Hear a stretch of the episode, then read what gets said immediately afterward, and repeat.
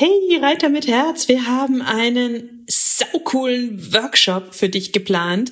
Wir geben dir eine geniale Sitzhilfe. Außerdem sagen wir dir, wie du die häufigsten Fehler in Schritt, Trab und Galopp vermeiden kannst, sodass du sofort danach besser reiten kannst. Und das Beste ist, er kostet exakt null Euro. Es gibt nur fünf Termine, also geh jetzt schnell auf www.pferdeflüsterei.de slash Reitworkshop und melde dich ganz schnell an und such dir deinen Wunschtermin aus. Pferdeflüsterei to go, der Podcast für Pferdemenschen mit Herz. Heute mit deinem neuen Mindset.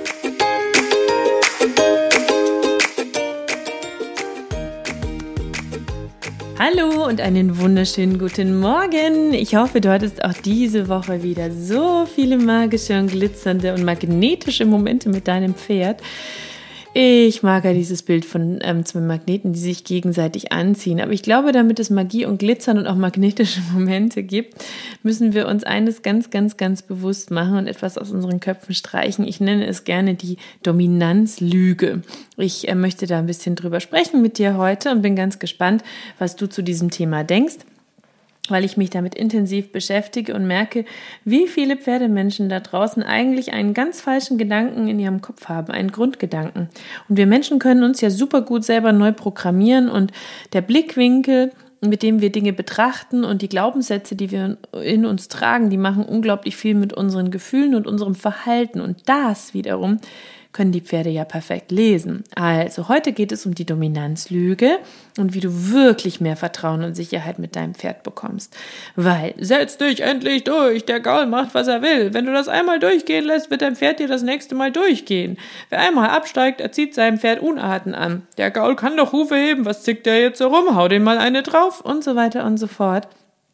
Die hast du bestimmt auch schon öfter gehört.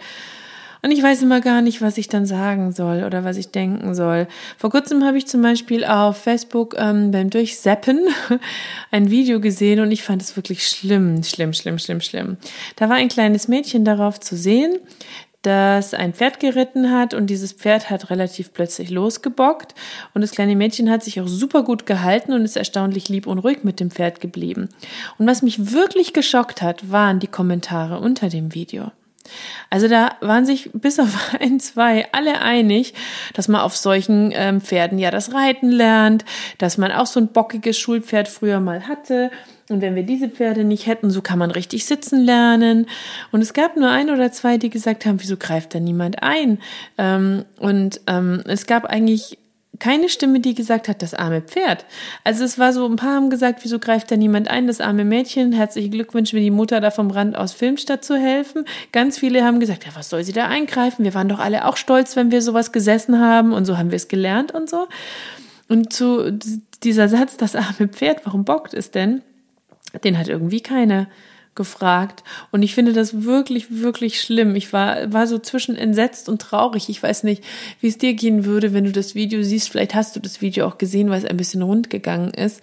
Es war so ein weißes Pferd mit so einem kleinen Mädchen drauf auf einem Reitplatz. Weil ich zum einen denken würde, warum bockt das Pferd? Was ist sein Dilemma und was ist sein Problem? Zweitens, wie schlimm ist es, dass alle das völlig normal finden, dass Pferde bocken und den Reiter loswerden wollen, weil so haben wir ja sitzen gelernt.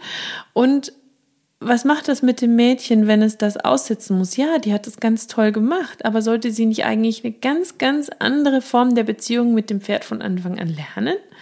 Sollten wir nicht eigentlich versuchen, die Pferde so zu trainieren und so mit ihnen zu arbeiten, dass sie gar nicht bocken müssen?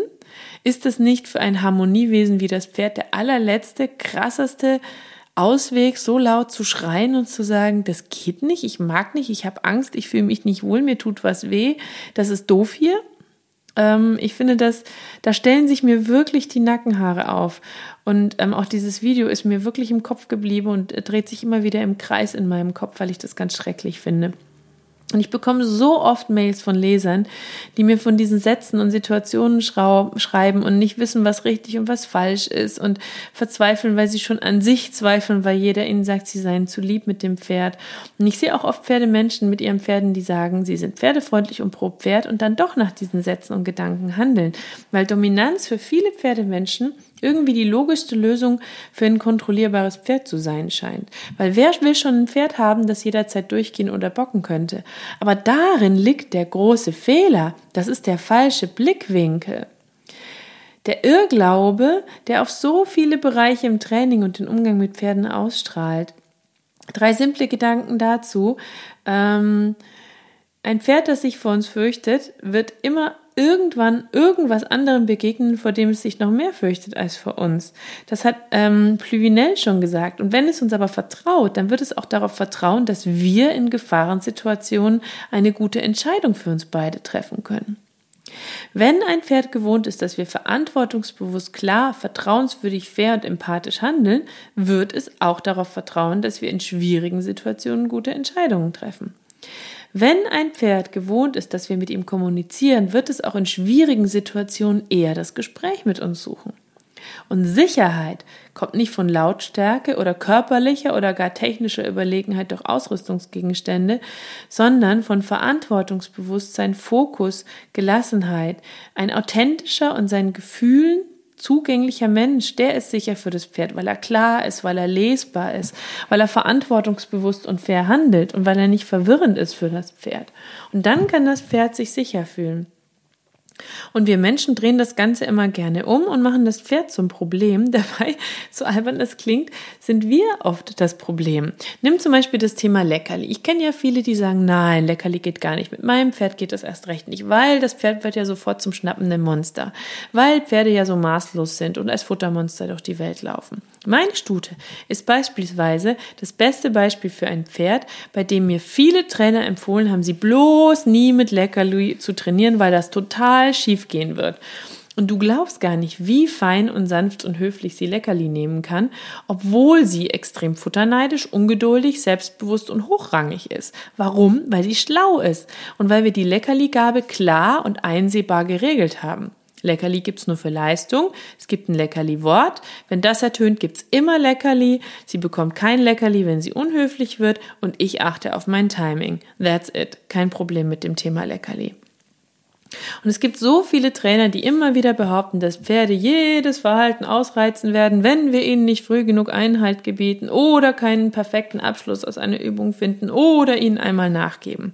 Ganz ehrlich, ich habe noch nie ein Pferd erlebt, das am nächsten Tag bockiger war als am Tag vorher, wenn man ihm zugehört hat oder auf seine Probleme eingegangen ist. Im Gegenteil, im Gegenteil.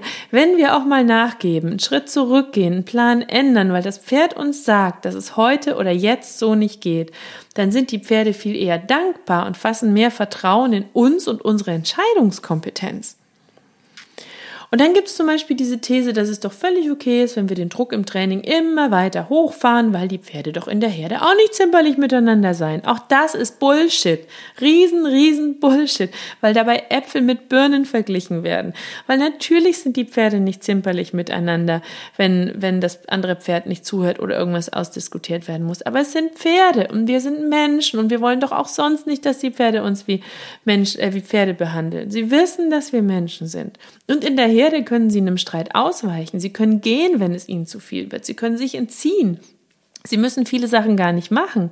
Wenn wir sie rausholen in unser Setting mit unseren Ausrüstungsgegenständen, unseren Trainingsideen, ist es eine komplett andere Situation. Die können sich nicht entziehen. Wir bestehen darauf, dass sie unseren Hilfen folgen. Wenn sie das nicht tun, erhöhen wir den Druck, bis sie sich entweder wehren oder aufgeben. Und wir haben mehr Kraft, wir haben mehr Hebel, wir haben mehr Ausrüstungsgegenstand, wir haben mehr Macht in diesem Setting Reitplatz, Sattel, Trense, Gärte. Und wenn wir das dann ignorieren, dieses Nein, weil wir davon ausgehen, dass wir in der Herde auch nicht zimperlich sind und den Druck erhöhen, ist das fair?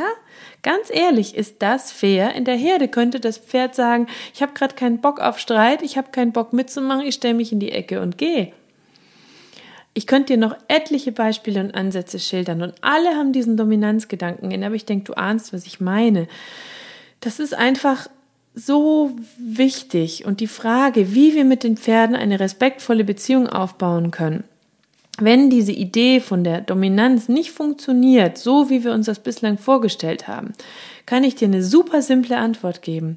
Lerne dein Pferd besser zu verstehen, lerne die Zeichen deines Pferdes zu deuten, lerne zu begreifen, was für eine abartig krasse, große, aber auch wunderbare Rolle unsere Persönlichkeit und deren Weiterentwicklung im Pferdetraining spielen, dass das größte Trainingstool im Umgang mit den Pferden wir selbst sind, lerne deine Trainingsideen anzupassen, die Körpersprache zu optimieren und mit deinem Pferd zu reden. Wir müssen einfach mit den Pferden reden, ihnen zuhören, fein und fair reagieren, kleinschrittiger arbeiten, anders erklären, neu erklären und zu einem echten Dialog mit dem Pferd kommen. Gemeinsam Pläne und Ziele zu entwickeln, die zu dem Pferd, zu seiner Anatomie, zu seiner Biomechanik passen unsere Wünsche anzupassen, zu schauen, wie die Tagesform ist. Es gibt tausend Stellschrauben, an denen wir drehen können für ein faires Miteinander. Ähm, aber die Dominanz, die Kontrolle, das Durchsetzen, die Kraft, die Macht, die wir haben durch unsere Ausrüstungsgegenstände, das sind definitiv nicht die richtigen Stellschrauben. So, ich hoffe, du hast nicht ausgeschaltet, findest mich jetzt nicht doof und bist immer noch da. Ich hoffe, dass du mit diesen Gedanken was anfangen konntest. Und wenn dich das Thema interessiert und du mehr dazu erfahren willst, dann geh auf www.pferdeflüsterei.de slash Pferdemagnet. Ich habe dir da drei erste kleine Wow-Tipps zusammengefasst in einem kostenlosen PDF für deinen Kickstart in ähm, ein neues Beziehungsjahr mit dem Pferd ohne Dominanz. dann schnapp dir dieses PDF ähm, und ähm, lies es dir durch, mach es mit deinem Pferd und dann komm gerne wieder und schreib mir, wie es für dich funktioniert hat oder gib mir eine 5-Sterne-Bewertung. Ich liebe 5-Sterne-Bewertungen und schreib mir, ähm, eine schöne Bewertung. Ich freue mich auf jeden Fall auf dich. www.pferdeflüsterei.de slash Pferdemagnet. Und jetzt wünsche ich dir eine dominanzfreie, kontrollfreie, leichte, harmonische, magische, wunderschöne, magnetische, zauberhafte Woche mit deinem Pferd und kraul deinem Pferd einmal dick und fett das Fell von mir.